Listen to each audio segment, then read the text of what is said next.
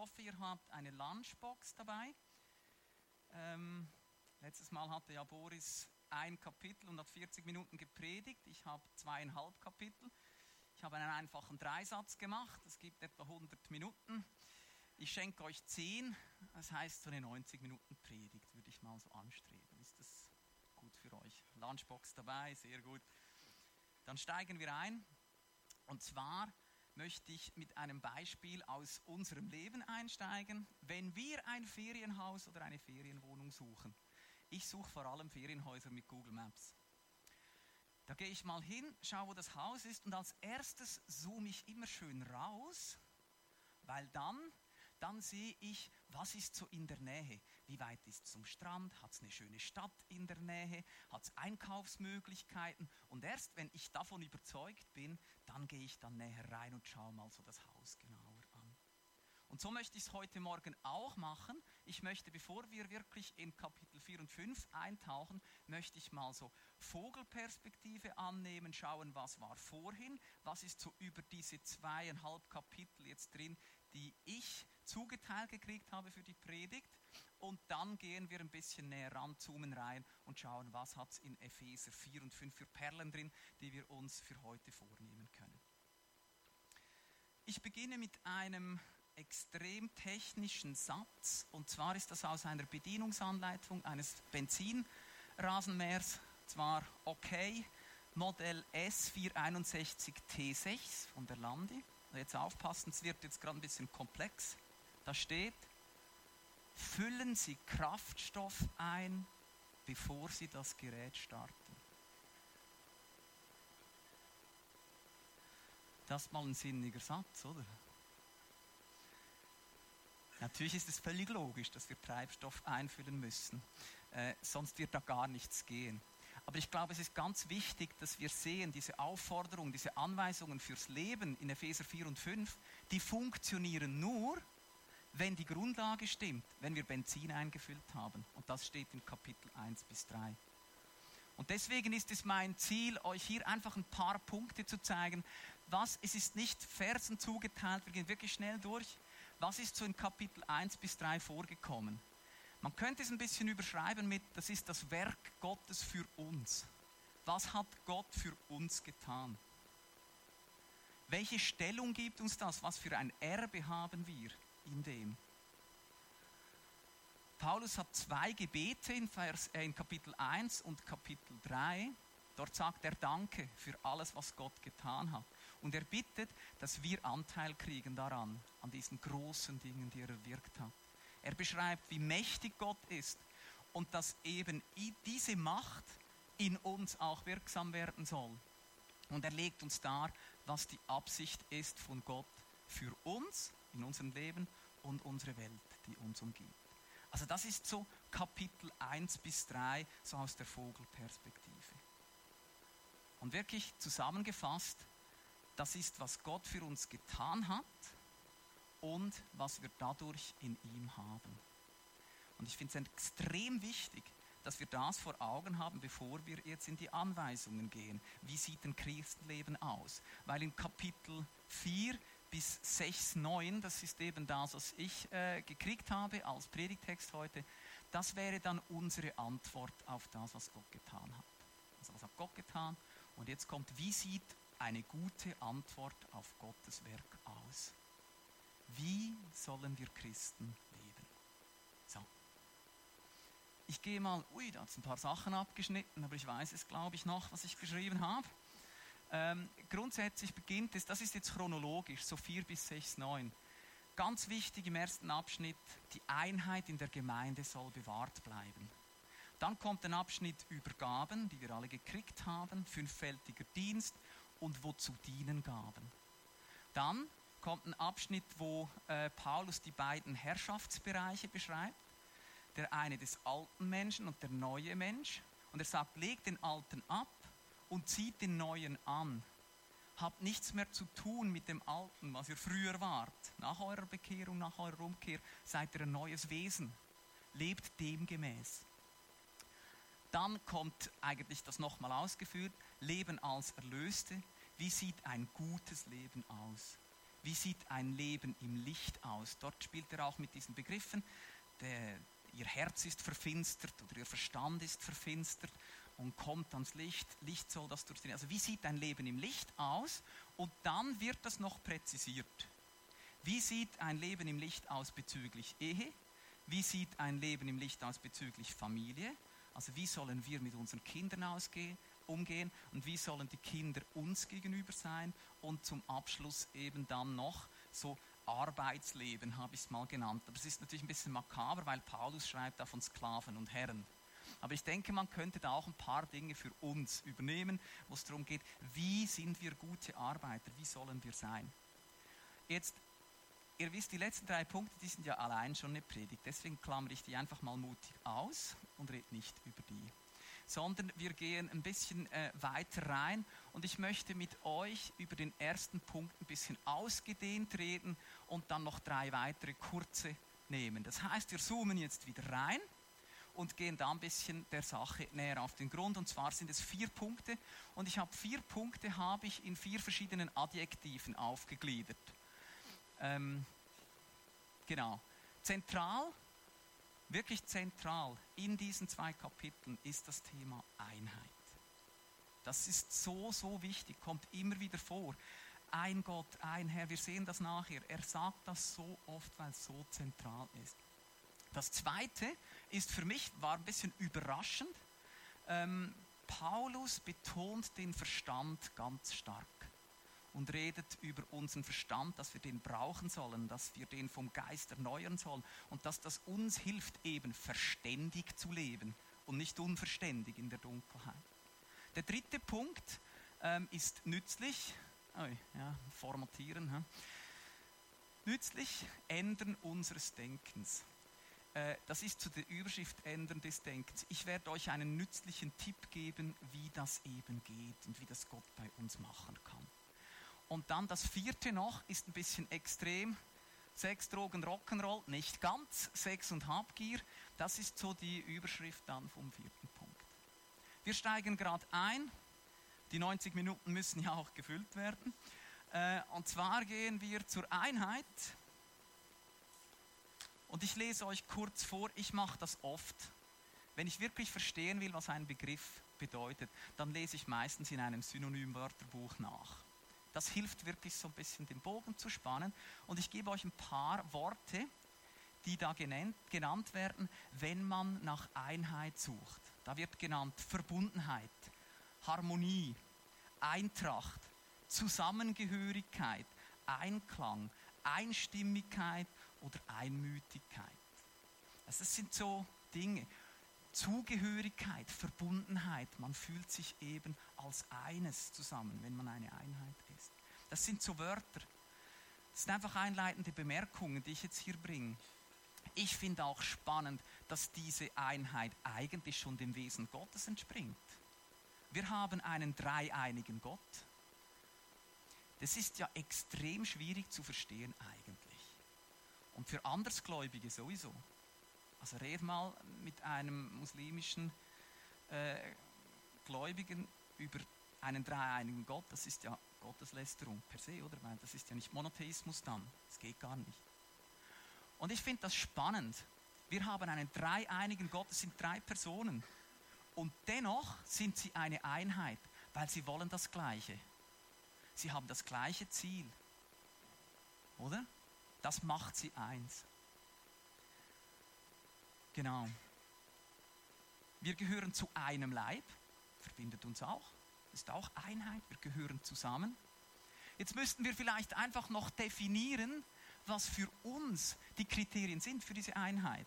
Und das macht Paulus natürlich zu Beginn des Epheser, äh, also Epheserbrief Kapitel 4, 3 bis 6. Da steht, bemüht euch darum, die Einheit zu bewahren, die der Geist Gottes euch geschenkt hat. Der Frieden, der von Gott kommt, soll euch alle miteinander verbinden. Und jetzt habe ich es immer schön hervorgehoben, ihr alle seid ja ein Leib, in euch allen lebt ein Geist, ihr alle habt die eine Hoffnung, die Gott euch gegeben hat, als er euch in seine Gemeinde berief. Es gibt für euch nur einen Herrn, nur einen Glauben und nur eine Taufe. und ihr kennt nur den einen Gott, den Vater von allem, was lebt. Er steht über allen, er wirkt durch alle und in allen. Die Bibelkommentare nehmen natürlich jetzt sieben Dinge. Ich habe das achte noch dazu genommen. Ich finde, das eint auch, dass er durch uns alle wirkt und dass er in uns allen wirkt. Das macht uns auch zu einer Einheit. Das macht uns auch zugehörig zu dieser Gemeinde, zu diesem Leib. Diese Dinge sind's. Paulus sagt, hey, ihr müsst eine Einheit sein, weil ihr glaubt an das Gleiche. Ihr verfolgt die gleichen Ziele. Ihr wünscht euch doch alle, dass Gott die Welt wirklich durchdringt mit seinem Geist. Das wünschen wir uns doch alles, das ist unsere Hoffnung für diese Welt. Und das macht uns eins, das ist Einheit. Kleine Klammerbemerkung, natürlich darf die Einheit nicht über alles gehoben werden. Die Wahrheit ist sicher wahnsinnig wichtig. Wir können nicht einfach sagen, okay, der eine sagt, Jesus ist für mich gestorben, hat mich erlöst, der andere sagt, für mich nicht. Dann sagen wir, aber Einheit ist wichtig. Wir müssen trotzdem zusammenstehen. Das stimmt dann natürlich nicht. Wir einen uns um diese Kriterien. Aber das sind die Kriterien, hinter denen wir stehen können. Ich finde wichtig, dass wir kurz den Vers 3 anschauen die Einheit bewahren, die der Geist Gottes euch geschenkt hat. Die ist da. Gott schenkt Einheit. Wir müssen sie nicht machen. Das ist ja mega cool. Wir haben sie. Aber wir müssen alles dran setzen, sie zu bewahren. Das Wort, das hier im Grundtext steht, finde ich spannend. Das ist eigentlich die Aufgabe, die ein Soldat oder ein Wächter hat. Er muss das bewahren. Niemand darf in diese Stadt rein. Niemand darf diesen Schatz klauen. Das ist das Wort, das dort verwendet wird, oder? Ist eigentlich schon noch crazy, dass man wie sagen muss, hey, wir müssen das mit allen Mitteln, das ist ein Wort aus der Militärsprache, mit allen Mitteln müssen wir das verteidigen und schützen. Also wir sollen das beschützen und das, was einen Keil zwischen uns treibt, das, was uns voneinander wegbringt, das, was spaltet und trennt, das sollen wir erkennen und aus unserer Gemeinde rauswerfen und zerstören. Das ist eigentlich die Aufforderung, die er hier an uns hat. Ja, käme eigentlich später, aber ich bringe ihn gerade. Ich finde es wichtig, dass wir uns wirklich fokussieren auf die Dinge, die uns verbinden. Ich stelle so oft fest, dass wenn wir mit anderen Gemeinden unterwegs sind, wird als erstes immer gefragt, wo sind die anders als wir? Was decken die ab, was decken wir ab? Was glauben die, was glauben wir? Und ich sage nicht, das ist grundsätzlich verkehrt. Mit gewissen Gemeinden, da habe ich auch meine Zweifel, ob das noch bibeltreu oder gottgemäß ist. Und dennoch glaube ich, sind wir heute sehr kritisch und denken oft, hm, die sind ein bisschen anders, das kann es nicht sein. Und ich glaube, es wäre so schön, wenn wir mehr auf die Gemeinsamkeiten fokussieren könnten und sagen, hey, wir glauben doch alle an den einen Herrn. Wir glauben doch alle an Jesus, wir haben die gleiche Hoffnung. Auch wenn wir den Lobpreis anders gestalten, auch wenn vielleicht andere Schwerpunkte haben, aber eigentlich wünschen wir uns, dass das Reich Gottes hier durchbricht. Und ich glaube, das hat er auch gemeint. Er bleibt zusammen wirklich im Gleichen. Ich habe in diesen vier äh, Kapiteln habe ich fünf Tipps an euch. Tipp Nummer eins kommt jetzt. Und zwar ist es ein Tipp, der hilft für die Einheit. Freundlichkeit und Demut führen zur Einheit.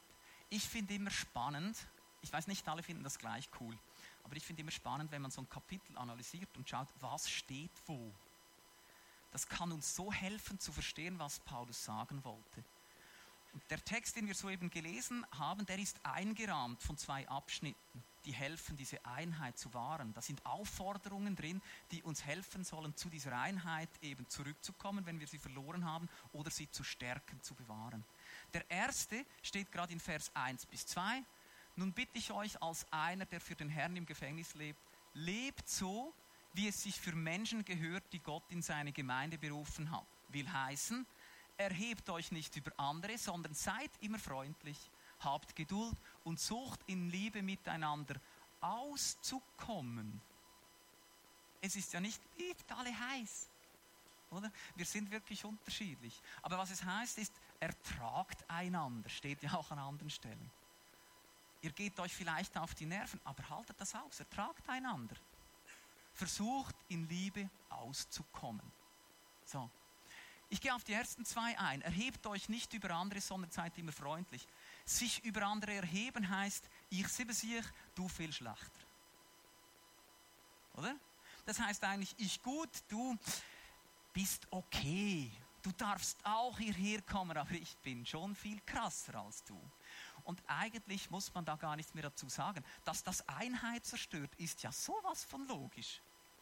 Also wenn ich das Gefühl habe, ich bin viel besser als ihr, wie wollt ihr dann noch mit mir Gemeinde bauen? Das macht ja keinen Spaß, weil der hat immer das Gefühl, er sei der Beste. Das ist schlicht, kann nicht Einheit sein. Also das heißt, wir können uns nicht überheben. Und jetzt sagt er, sondern als Gegensatz zu, zu dem sich überheben, seid freundlich. Geht freundlich miteinander um. Das heißt also, die Freundlichkeit hilft, Einheit zu bewahren. Das ist eigentlich der Tipp 1, seien wir freundlich zueinander, weil das hilft. Vielleicht einfach noch die Wichtigkeit. In Vers 32, das wäre dann der Abschluss des ganzen Kapitels 4, eben ich bin ein bisschen Fan von diesen äh, Dingen, da steht dann nochmal genau eigentlich das Gleiche. Da steht, geht vielmehr freundlich miteinander um. Also das wird in Abgrenzung zu Zorn, feindseliger Haltung, so ein bisschen aufblähen, wird das genannt. Macht das nicht, sondern nochmal, er kommt zurück, seid freundlich miteinander, seid mitfühlend, vergebt einander, so wie auch Gott euch durch Christus vergeben hat. Das ist ja christliches Gedankengut schlechthin. Oder? Das ist das absolute Zentrum. Und dieser freundliche Umgang rahmt das ganze Kapitel ein, wo es eben um diese Einheit dann vielleicht noch einfach so, das ist ein super Merkvers, den kennen ganz viele natürlich. Eine freundliche Antwort vertreibt den Zorn, aber ein kränkendes Wort lässt ihn aufflammen.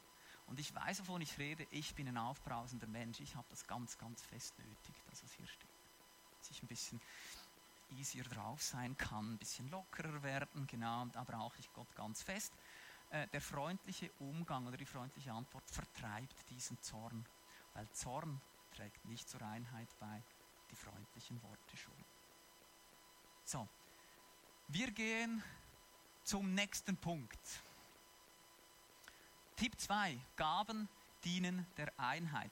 Das klingt ein bisschen seltsam und ich bin selber überrascht, dass ich das sage, aber steht so. Und äh, ich werde, es gibt, gibt ein bisschen kleiner, ein bisschen längeren Text jetzt. Und zwar ist es von Vers 7. Äh, dann 8 bis 10 ist ausgeklammert, weil das eigentlich nur erklärt, warum eben diese Gaben zu uns gekommen sind. Das ist jetzt wie für diesen Punkt nicht so spannend. Aber wir gehen hier mal durch. Jedem Einzelnen, jedem Einzelnen von uns hat Christus einen Anteil an den Gaben gegeben, die er in seiner Gnade schenkt. Jedem hat er seine Gnade in einem bestimmten Maß zugeteilt. Das überhüpfen wir. Er ist es nun auch, der der Gemeinde Gaben geschenkt hat. Er hat ihr die Apostel gegeben, die Propheten, die Evangelisten, die Hirten und Lehrer. Sie haben die Aufgabe, diejenigen, die zu Gottes heiligem Volk gehören, für ihren Dienst auszurüsten, damit die Gemeinde, der Leib von Christus, aufgebaut wird. Auf der nächsten Folie geht es noch weiter. Das soll dazu führen, jetzt kommt, was ich sagen will. Das soll dazu führen, dass wir alle in unserem Glauben und in unserer Erkenntnis von Gottes Sohn zur vollen Einheit gelangen. Und dass wir eine Reife erreichen, deren Maßstab Christus selbst ist in seiner ganzen Fülle. Okay, spätestens jetzt haut uns die Sicherung raus, oder? Christus in seiner ganzen Fülle, das ist schon relativ heftig, oder? Und jetzt, warum ist das wichtig? Denn wir sollen keine unmündigen Kinder mehr sein. Wir dürfen uns nicht mehr durch jede beliebige Lehre vom Kurs abbringen lassen, wie ein Schiff, das von Wind und Wellen hin und her geworfen wird. Und dürfen nicht mehr auf die Täuschungsmanöver betrügerischer Menschen hereinfallen, die uns mit ihrem falschen Spiel in die Irre führen. Hier hat es wirklich ganz, ganz viel Tolles drin, finde ich. Aber ich möchte vor allem auf die Einheit nochmal hinkommen. Also wir haben alle Gaben gekriegt, alle. Nicht nur mein Nachbar oder meine Nachbarin, nicht nur ich und mein Nachbar nicht, alle. Okay? Auch das schafft ja wieder Einheit. Schon das per se. Jetzt steht es aber noch, warum haben wir die Gaben?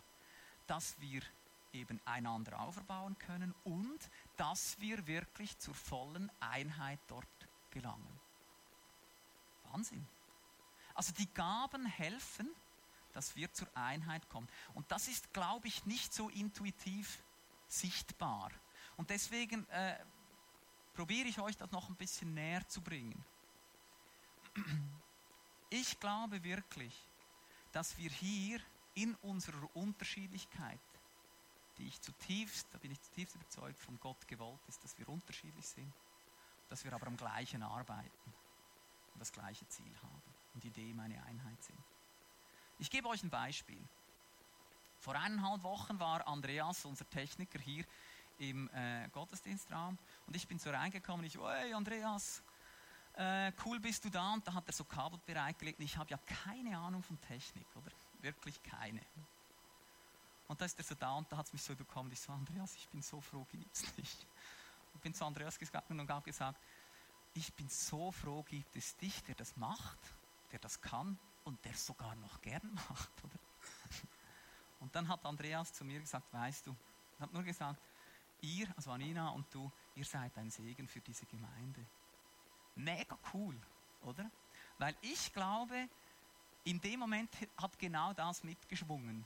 Oder ich sage, hey cool, nimmst du diese Arbeit wahr, dann kann ich was anderes machen, bin extrem froh darüber. Und ich glaube, er ist auch froh, dass ich die anderen Dinge vielleicht mache, die er nicht machen will. Und ich glaube, genau darum geht es. Eigentlich geht es wirklich darum, dass wir alle am gleichen Projekt arbeiten, aber jeder an einem anderen Ort. Und wenn Andreas kommt und ich sehe das durch seinen Dienst, weil wir hier wirklich Mikrofone haben, die funktionieren und coole Musik laufen kann, weil wir da in Gottes Gegenwart reinkommen, da bin ich doch nicht so, hm, der hat einen coolen Dienst, so eine Scheiße habe ich das nicht. Oder sondern da freue ich mich ja drauf. Da sage ich, cool, dass er das macht, kann ich vor Gott stehen und in seine Gegenwart kommen. Und so macht jeder seinen Job und lasst uns doch dankbar sein, dass andere anderes machen und wir wieder was anderes und alles trägt zum Gemeinsamen und zum Gleichen bei. Ich glaube wirklich, Einheit in der Kirche entsteht, wenn wir alle verschiedene Aufgaben gemäß unseren Gaben wahrnehmen und es schätzen, dass der andere das genauso macht und dass wir dankbar sind und uns freuen darüber, wenn wir sehen, dass an unterschiedlichen Orten etwas geschieht. Weil es kann ja schon stressen, wenn man, wenn man das Gefühl kriegt, durch mich macht Gott nichts, aber dort ist immer riesen, riesen Jesus Party, oder? Es kann ja schon stressen. Aber ich glaube, wichtig ist, dass wir sagen, hey, das ist doch cool. Egal wo. Ist doch schön, wenn jemand Gott liebt. Ähm, ich gebe euch noch ein weiteres Bild dafür, was ich cool finde. Meine Eltern haben ein Haus im Wallis mit Land und wir heizen dort mit Holz. Das heißt, es wird immer zur Aufgabe, dass wir alle Bäume fällen, Kleinholz machen, trocknen und dann mit dem heizen, zwei Jahre später, etwa so. Und ich habe schon alleine Bäume gefällt und alleine dann hochgetragen, also es ist recht äh, gebirgig da und da muss man dann teilweise steil und weit Holz hochtragen. Und das ist einfach kein cooler Job. Das macht einfach nicht Spaß. Holzspalten ist dann wieder lustig, Bäume fällen auch, aber das zwischendrin finde ich nicht witzig. Und wenn ich da alleine Holz hochtrage, gehe ich runter zu einem Riesenberg, dann nehme ich so ein Stück, gehe hoch, komme runter, das sieht ja noch gleich aus. Oder? Und wir haben ein Arbeitswochenende und da kommen alle, meine Geschwister, Schwager, Schwägerin, alle. Und die Kinder helfen auch mit. Und wenn du da was hochträgst, und da kommen hinter dir ganz viele auch mit Holz. Und dann gehst du wieder runter, kommen dir Leute mit Holz entgegen. Kommst du unten an und sagst, wow, die halbe Arbeit ist gemacht. Diese Haltung müssen wir doch haben. Wenn jemand die Arbeit irgendwo macht, müssen wir uns freuen. Dann muss ich sie nicht mehr machen. Und nicht neidisch sein, dass er jetzt das machen durfte. Versteht ihr, was ich meine? Genau. Wir schließen den, den äh, also das, die Einheit ab mit einem jüdischen Sprichwort, das mir extrem gefällt. Wenn alle Menschen an einem Strang ziehen würden, würde die Welt umkippen. Das finde ich so lustig, oder? Und ich glaube, da haben wir ja auch biblisches Zeugnis dafür. Turmbau zu Babel geht es doch genau darum. Die hatten eine, die gleiche Sprache und ich glaube nicht, das war einfach Schweizerdeutsch, sondern das war auch die gleiche Gesinnung, die gleiche Haltung, den gleichen Willen, das gleiche Ziel. Das verbindet extrem. Und da hat Gott gemerkt, hoppla, da passiert dann was, die können die Welt umkippen. Und das wünschte ich mir extrem. Also ich sage das nicht so, ich predige ja wirklich immer zu mir mindestens so fest. Ich muss das auch ganz, ganz fest lernen, diese Einheit zu schätzen, diese Verschiedenartigkeit zu schätzen.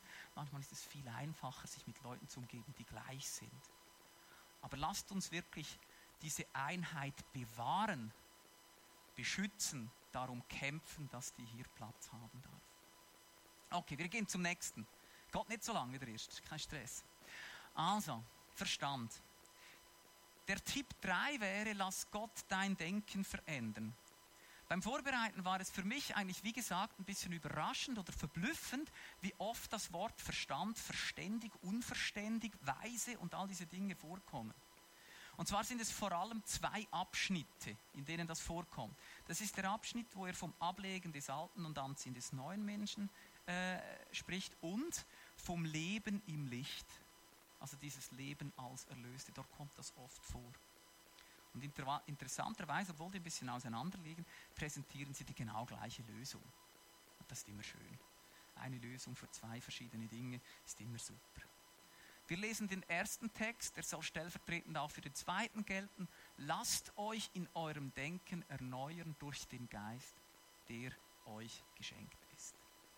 Also der Geist ist geschenkt, was soll er, was soll er machen? Er soll in uns unser Denken umdrehen, verändern, erneuern. Also wir sollen lernen, anders zu denken. Wenn wir also nicht mehr in alten Mustern leben wollen, wenn wir diese Dunkelheit, die Paulus hier auch in diesem Kapitel anspricht, verlassen wollen, ins Licht wechseln wollen, dann geht das, indem wir unsere Gedanken von ihm ändern wollen. Das ist ein wichtiger Schlüssel, weil ich weiß ganz genau, wie wir Menschen ticken, weil ich bin ja auch einer. Wenn ich lese, jetzt ab heute macht ihr dann das und das und das kommt dann 4 und 5. Wie soll ein Christ leben? Dann stürzen wir uns immer drauf und sagen, ja, dann muss ich jetzt das und das und das. Oder? Das ist so diese Neujahrsvorsatzthematik. Ab nächstem Jahr rauche ich nicht mehr, ich trinke keinen Alkohol mehr, ich bin immer nur nett zu Leuten, bla bla bla. Und so, wenn man es bis zum 17. Januar schafft, ist man ja gut, oder? Das funktioniert einfach nicht. Das ist wirklich das Pferd von hinten aufgezäumt. Das geht einfach nicht. Und Paulus sagt eigentlich hier wirklich knochentrocken, das wird nicht funktionieren. Das Einzige, was funktioniert, ist, wenn du Gott an deinen Verstand ranlässt. Und wenn er den wie verändern kann, dann ist das nachher einfach die Folge davon, das Verhalten. Also wenn unser Denken verändert ist, dann ist nachher das Verhalten ganz automatisch verändert. Und das wäre so wirklich ein Tipp von mir an uns alle, dass wir sagen, hey, wir beten dafür, wir halten unseren Verstand Gott hin. Weil er braucht hier heftige Worte, der verfinsterte Verstand, verstocktes Herz. Und es ist relativ heftig und da kommen wir raus, indem wir ihn an unseren Verstand ranlassen. Ich weiß nicht, wie das für euch ist. Ich bin einer, in einer Gemeinde groß geworden, wo der Verstand nicht so viel gezählt hat. Vielleicht ist, war es auch deswegen für mich überraschend. Ich hatte oft das Gefühl, weil ich die Kante gemacht habe und nachher studiert habe, hatte ich oft das Gefühl, ich muss mich fast ein bisschen entschuldigen dafür. Das ist jetzt äh, vielleicht ein bisschen extrem, aber so, dass das, das Empfinden war wirklich da. Es war so eigentlich ähm, fast so, dass ich das Gefühl hatte, es wäre besser, ich würde es nicht machen. In der Gemeinde wäre es besser. Und das finde ich eigentlich extrem schade, weil ich glaube, Gott kann doch alles brauchen. Das will er ja auch. Also wir sollen verständige Leute sein. Er sagt in Kapitel 5, versteht, was Gott von euch will. Finde ich noch eine coole Aussage. Hm, oder? Genau. Also, ähm, wir gehen weiter. Also, Psalmen singen macht clever. Das ist ein Wahnsinnstipp. Und das ist nicht aus den Fingern gesogen, sondern steht hier drin. Natürlich ein bisschen salopp ausgedrückt, aber darum geht es. Gegen Ende Kapitel 5 sagt Paulus folgendes, oder schreibt Paulus folgendes, seid also nicht unverständig, hier kommt es wieder, eben nicht unverständlich sein, sondern begreift, was der Herr von euch erwartet. Betrinkt euch nicht, denn zu viel Wein verführt zu einem liederlichen Lebenswandel. Nach dem Gemeindewochenende letzten August ist das ein wichtiger Vers. Ich habe viel Altglas entsorgt. He? Nehmt euch den auch ein bisschen zu Herzen. Es waren keine Colaflaschen. Also, lasst euch lieber vom Geist Gottes erfüllen. Und jetzt kommt's. Ermutigt einander mit Psalmen und Lobliedern, wie der Geist sie euch eingibt. Singt und spielt Christus dem Herrn von ganzem Herzen und dankt Gott dem Vater zu jeder Zeit für alles im Namen unseres Herrn Jesus Christus. Oder? Ich habe schon ein bisschen rausgelesen hier, aber in der Logik wieder. Seid nicht unverständig, betrinkt euch nicht mit Wein. Und was kommt jetzt? Sondern lasst euch vom Geist Gottes erfüllen. Wie geht das? Indem wir einander ermutigen mit Psalmen. Also beim Vorbereiten habe ich den cool gefunden. Der hat mir Spaß gemacht. Seither, immer wenn ich jetzt koche, höre ich irgendwelche Lobpreismusik und ich finde es super. Weil ich glaube wirklich, dass das hier wie auch eben unsere Gedanken, das ist ja wieder Änderung des Denkens, dass wir hier sagen können, hey, das nimmt den Fokus weg von der Welt und wie sie funktioniert und hin zu dem, was eigentlich in den Psalmen und in den geistlichen Liedern an Schatz drin ist. Das gibt Richtung, das tröstet, das gibt Hoffnung, das richtet einfach die Gedanken neu aus.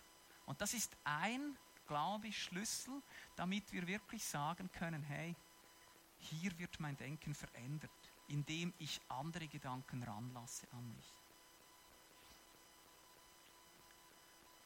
Gut, das wäre der nützliche Tipp, den ich eben äh, wirklich gut finde, hat mit dem Denken zu tun, aber darum geht es. Also gegenseitige Ermutigung, Lieder und so weiter, im Herzen singen, das könnt ihr, wenn ihr Zug fahrt am Morgen zur Arbeit, müsst ihr nicht laut halten, aber äh, im Inneren singen, äh, ich glaube, das führt wirklich dazu, dass es ein Gegenmittel ist gegen die Gedanken, die uns eben einholen können und nicht so gut.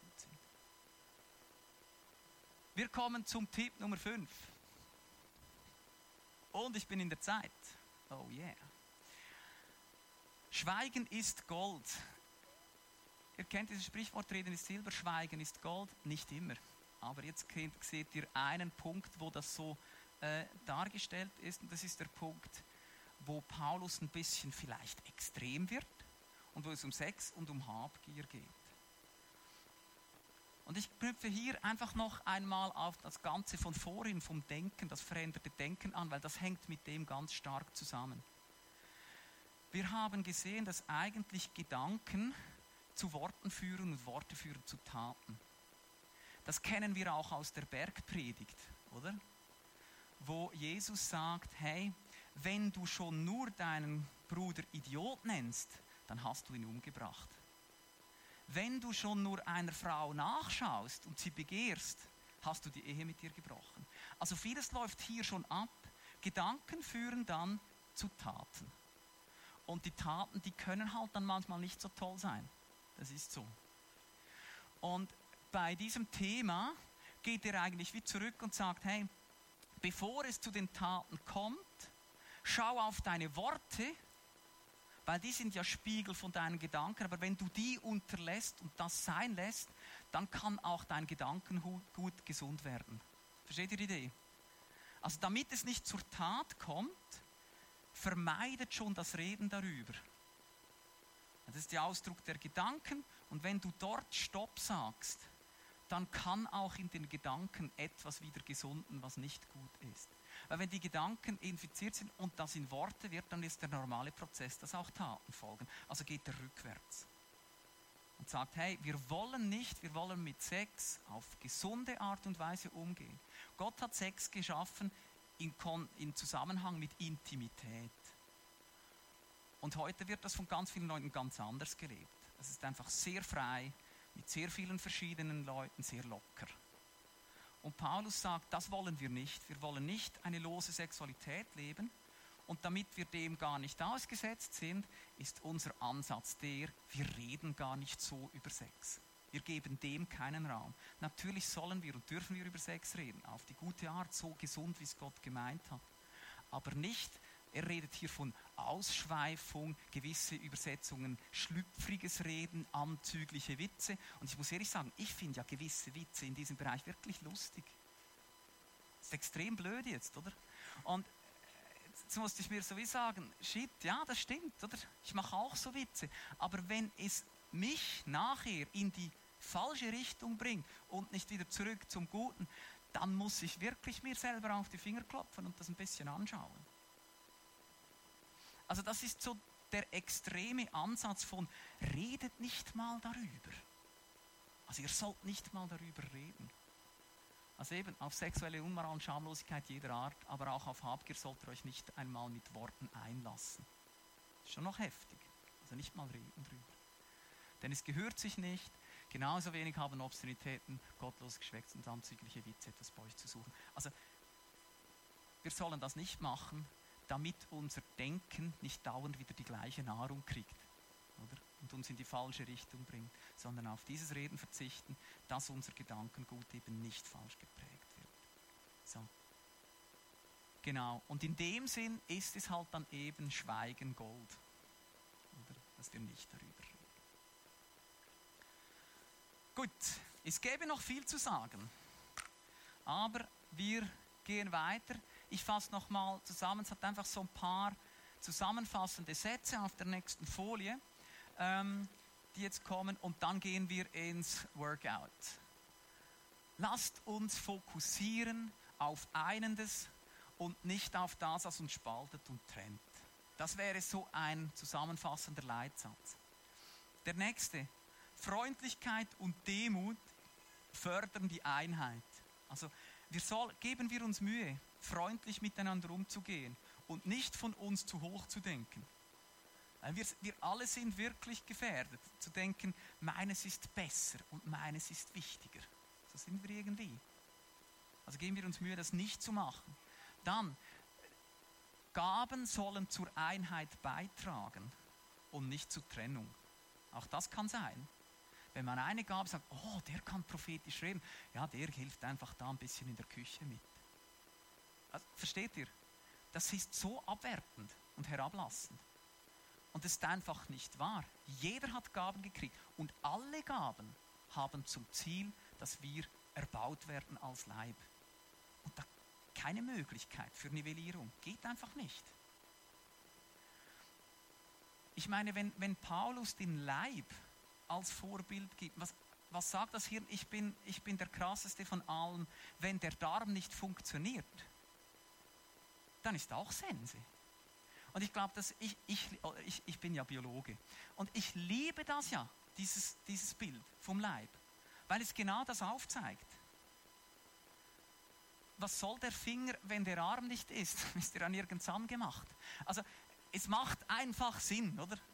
Dass wir uns als Leib vorstellen, wo jeder seine Aufgabe hat und der Leib funktioniert nur oder ist nur gesund. Er kann nur seine Aufgaben erfüllen, wenn es allen gut geht und wenn alle Aufgaben gemacht werden können.